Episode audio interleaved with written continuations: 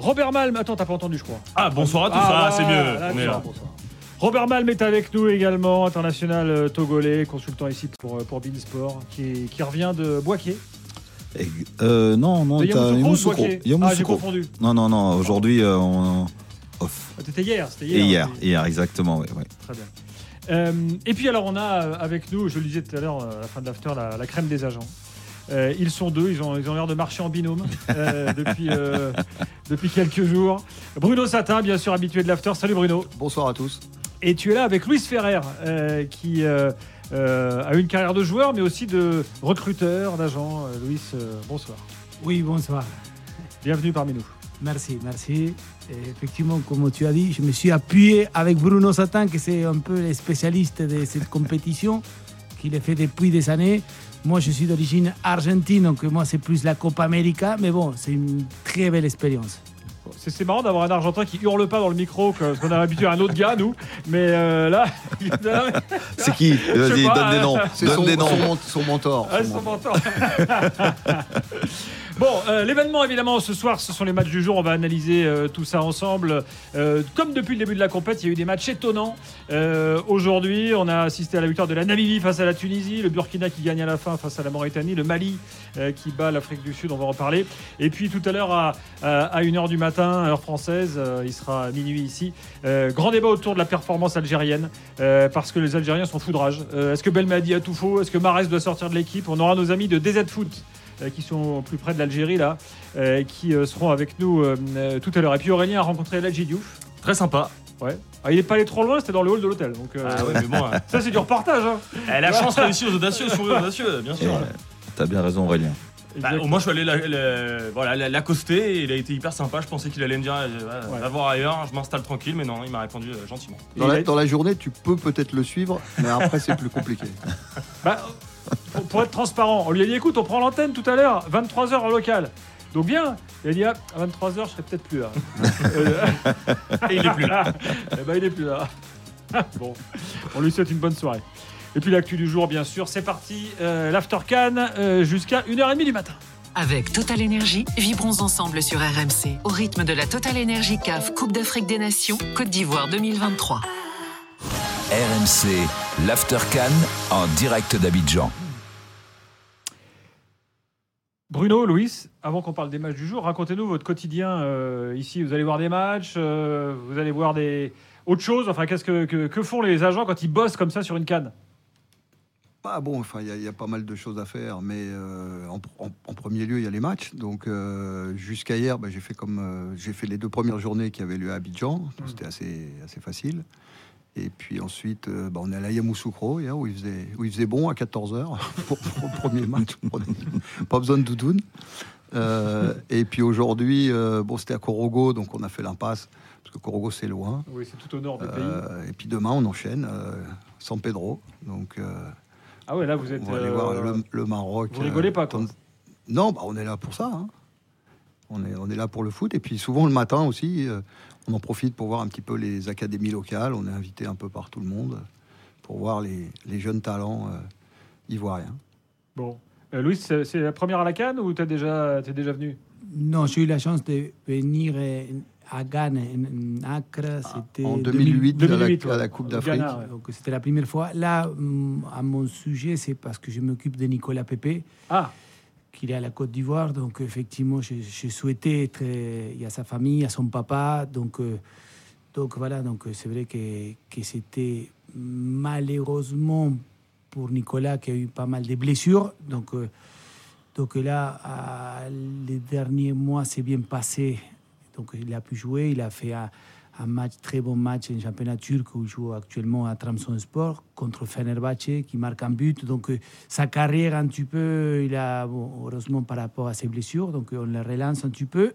Et on a vu que qu'il a rentré, il a fait une vingtaine de minutes, et qu'il était dans l'état d'esprit qu'il faut, et en espérant que de petit à petit... Ah bah alors tu sais que ça tombe très bien, parce qu'on a débattu euh, longuement euh, de l'attaque ivoirienne après le match.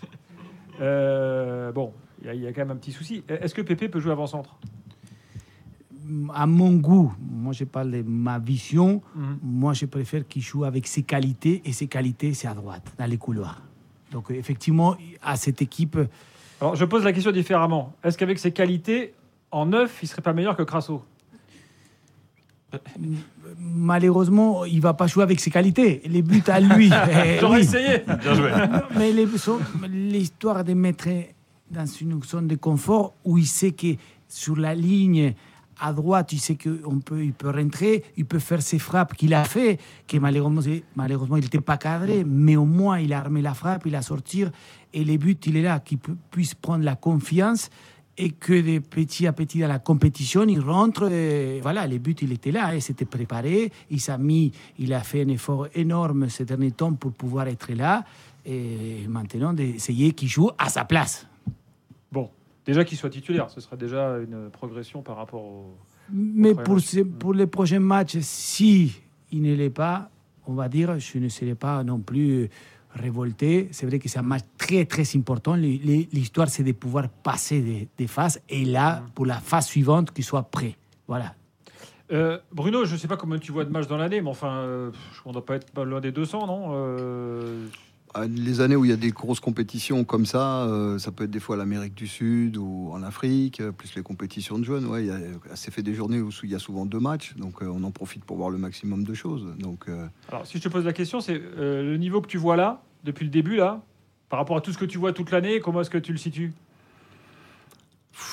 C'est- difficile parce que bon, on peut pas te dire. Enfin, je sais pas ce que Robert en pense, qui a, été- qui a commenté les matchs, mais c'est vrai qu'il y a quand même un truc qui pénalise énormément. euh, c'est euh, avec la, la chaleur qu'il peut y avoir, les matchs de 14 heures sont un non-sens absolu. Mhm.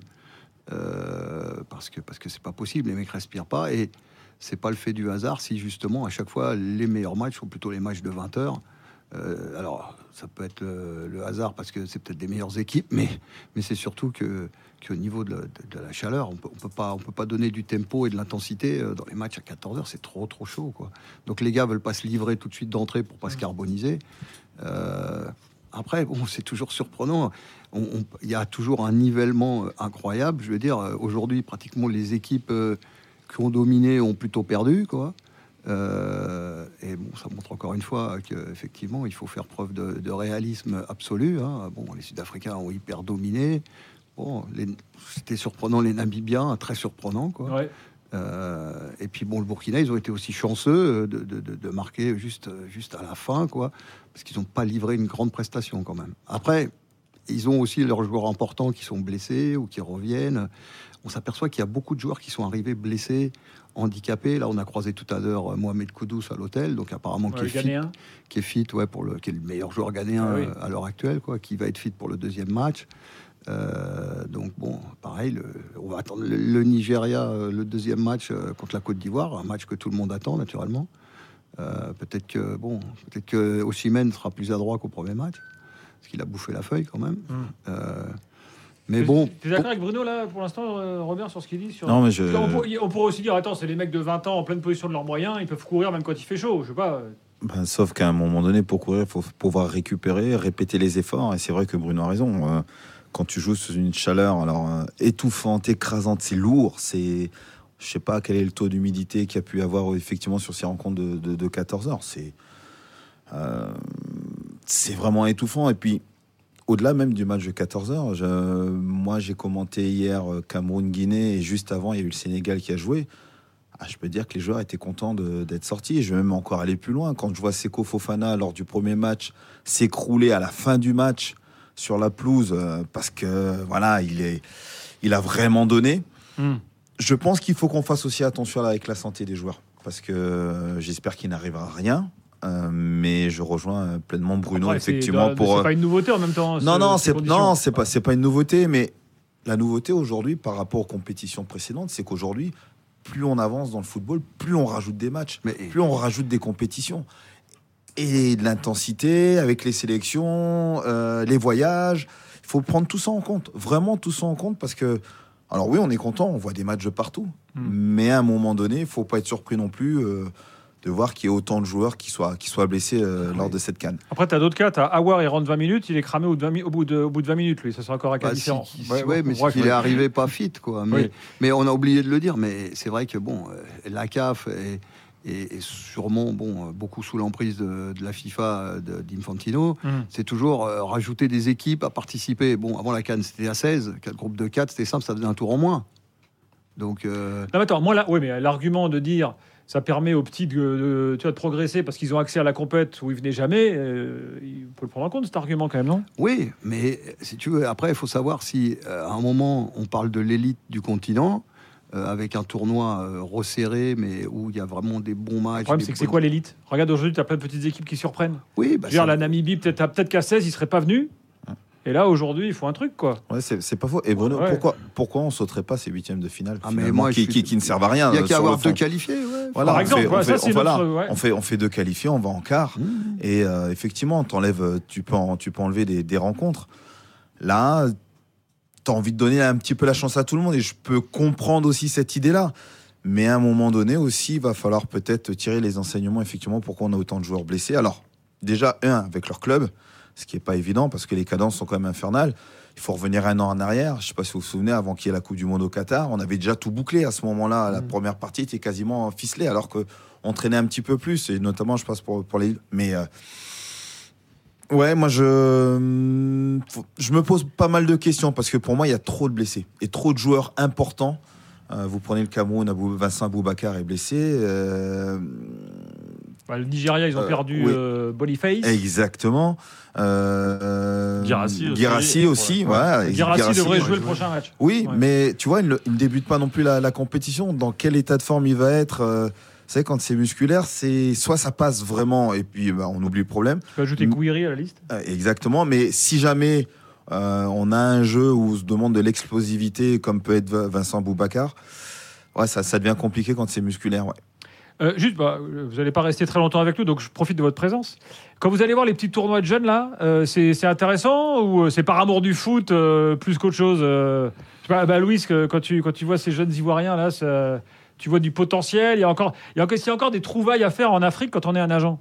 Pour moi, c'est ça, c'est un pays du football. Donc, effectivement, après, moi, je regrette un, un petit peu.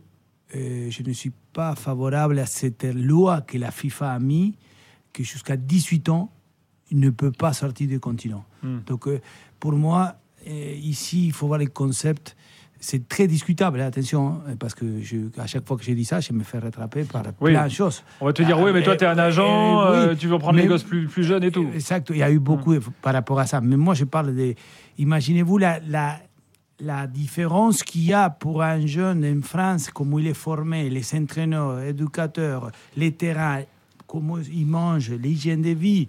À 18 ans, c'est trop tard, c'est trop tard. Mm. Donc là, c'est là où. Là, tu parles de l'évolution du footballeur. L'évolution, Mm. par- effectivement, l'évolution, comment ça donne beaucoup, l'avantage, c'est énorme, c'est énorme. Donc euh, c'est là où je suis contre, contre cette loi qu'au moins des, des, des- des- là c'est ferme, hein. il n'y a pas de Non, non, mais de il, par- faire. il parlait d'un abaissement. Il parlait d'un abaissement éventuellement de, de passer à C'est- C'est 17 intéressant ans. parce que pour, pour retranscrire euh, clairement, c'est-à-dire que la, la loi elle a été mise en place pour éviter le trafic de jeunes en fait. D'accord, Je- voilà. oui. Mais toi tu Mais- expliques que dans la formation du footballeur, 18 ans. Mais c'est une euh, perte d'opportunité pour beaucoup de jeunes parce que bon, Mm. si tu es obligé d'attendre qu'ils aient 18 ans en réalité parce que l'état civil n'est pas toujours hyper pointu. Mm. Donc des fois ils peuvent avoir un peu plus. Et aujourd'hui, il y a certains clubs qui, qui sont qui- sont freinés, on va dire, de se dire bon bah voilà, en réalité, le petit qui a 18 ans, peut-être qu'il a 20 ans. Et donc, s'il arrive à 20 ans, il faut qu'il soit prêt tout de suite pour jouer. Or, souvent, il, y a, il faut un petit temps quand même d'adaptation. Il faut, il faut leur laisser le, le temps d'arriver. Alors bon, il y en a qui percent. euh, Il y en a, il y en a beaucoup qui percent. hein. Euh, je veux dire, on a, on a ici un des, un des- des- des plus grands formateurs qui a, euh, qui a formé beaucoup de joueurs, euh, que ça soit de, de- de- c'est un ancien joueur de chez Jean-Marc Guillou à la SEC et à, et à GMG. Et donc, euh, il a formé beaucoup là, de 5-6 internationaux qu'il y a dans l'équipe du Mali. Il a formé des joueurs de l'équipe du Ghana comme euh, euh, Salis Abdul Samed ou euh, Alidou Saïdou. Quoi. Donc, Mm. c'est vrai que cette histoire d'âge, c'est un frein. Après, bon, ça, là-dessus, c'est les grands, c'est les grands politiques qui, qui- qui décident. Et effectivement, c'est- l'idée, c'était de, de freiner le trafic de joueurs. En réalité, c'est pas le trafic de joueurs qu'il faut freiner, c'est le trafic de passeports, le trafic de papier. C'est ça qu'il faut, qu'il faut Oui, puis ce contrôler. qu'il faut freiner, c'est les escrocs qui vendent du rêve euh, à des gamins. Et Effectivement, c'est là. euh, C'est là où Non, vous êtes malheureusement non, pé- pénalisé non, non, aussi. mais, non, mais si tu veux, alors je, je m'inscris en faux complètement euh, contre ça. Parce que la réalité, c'est que on va toujours pointer du doigt les agents, et la- notre profession, certainement pas exemplaire euh, à tout point de vue. Cela étant, pour qu'il y ait une malversation, il faut aussi qu'il y ait un club qui soit complice de cette malversation. Bah, ça c'est sûr. Or, Alors, alors t'en as, t'en as quand même pas mal qui vous ont fait du mal en promettant, en vendant du rêve à certains, alors que peut-être il n'y avait même pas un club au bout. C'était simplement de faire sortir euh, voilà, un, gamin, mais en ramener malheureusement un qu'on laisse après sur le bord de la route. Oui, mais- Malheureusement, Bruno. Et, et- et encore une fois, votre, votre profession, il ne faut pas non plus lui taper dessus. Il faut surtout taper sur les gens qui se prennent justement pour des agents qui ne sont pas des agents et qui les font sortir. C'est surtout là. Euh, vous, avec Louise, vous, vous faites les choses dans, dans les règles de l'art. Et c'est là, et c'est là aussi qui est important. Maintenant, comme on fait pas mal d'amalgames sur beaucoup de choses, bah, malheureusement, vous êtes pénalisé. Et on pénalise peut-être aussi les garçons, comme dit Louis, qui arrivent trop tard. Mais moi, la question que j'avais envie de vous poser, est-ce que on peut pas contrer ça justement comme fait un club comme le, le FC Metz avec des académies justement qui leur apportent justement tout, euh, tout ce processus qu'ils ne peuvent pas avoir à cause de la Les- sortie du les- territoire. Les clubs, ils ont dû s'adapter à cette loi. Donc, euh, Oui. Lyon, avec un moment Oui. avec, euh, au, au Dakar, Sacré-Cœur. Sacré-Cœur. Mais qu'est-ce qui se passe? Moi, je parle de, comme Gilbert, tu as dit, la- l'évolution du joueur, ce n'est pas la même chose. La compétition, vous n'imaginez pas la différence des compétitions, la Gambardella, U19, Ah, mais tu as raison, U17. oui. Et ici, il n'y en a pas de compétition. Oui, il n'y a pas de compétition jeune. C'est- le drame. Donc, vous voyez la différence. Et donc, à 16 ans, parce que l'âge est la plus importante pour euh, Robert, tu, tu, tu, tu sais bien que tu étais footballeur, à l'âge de 15, 16, 17 ans, moi, je suis contre, bien évidemment, avant 15 ans, même 16 ans, ok. Mais à 16 ans, les joueurs, il faut que ça y est. Bah, D'ailleurs, à l'intérieur de l'Union européenne, il y a du mouvement. Enfin, à l'intérieur des confédérations, tu Mm. peux bouger à l'intérieur, mais pas à l'extérieur. Donc ça veut dire qu'un petit Ivoirien, il peut aller au Maroc, par exemple. Ouais, il n'a pas de problème. Euh, Mais en, en. Europe, euh, un Allemand peut Mm. venir en France ou un Français peut aller en Allemagne. Donc, il y a Mm. 16 ans, il n'y a pas de problème. Bon, c'est quand même des règles très spécifiques euh, selon les endroits. Bon, c'est comme ça. Et par contre, Gilbert, bon, il Ouais. faut quand même dire et profiter de la présence de Louis, qui a quand même côtoyé, était très proche de Jean-Louis Gasset, qui fait sa première expérience de sélectionneur, euh, parce qu'il l'a côtoyé longtemps au PSG lorsqu'il était aux côtés de Laurent Blanc. Et donc, euh, tu peux peut-être nous dire un mot, Louis, sur euh, parler avec Jean-Louis. Non, non, moi je l'appelle la Bible du football. Et pourtant, j'ai eu des, des coachs, des entraîneurs. Pour moi, c'est- il m'a fait un effet euh, au niveau football, hein, au niveau football euh, extraordinaire. Donc, euh, rarement j'ai vu une personne. et- parce que bon, j'ai eu la chance de, aussi de travailler avec Laurent Blanc. C'était le moment au Paris Saint-Germain, on était ensemble. Je me suis mis un petit peu la casquette de supervision de l'adversaire pour la Champions League, donc j'étais avec eux. Donc au moment que tu es à ce niveau-là, de comme Jean-Louis, par rapport à tout, et comment il va étudier l'adversaire, et ton, ton, ton stratégie des jeux, c'est voilà, Impressionnant. C'est impressionnant.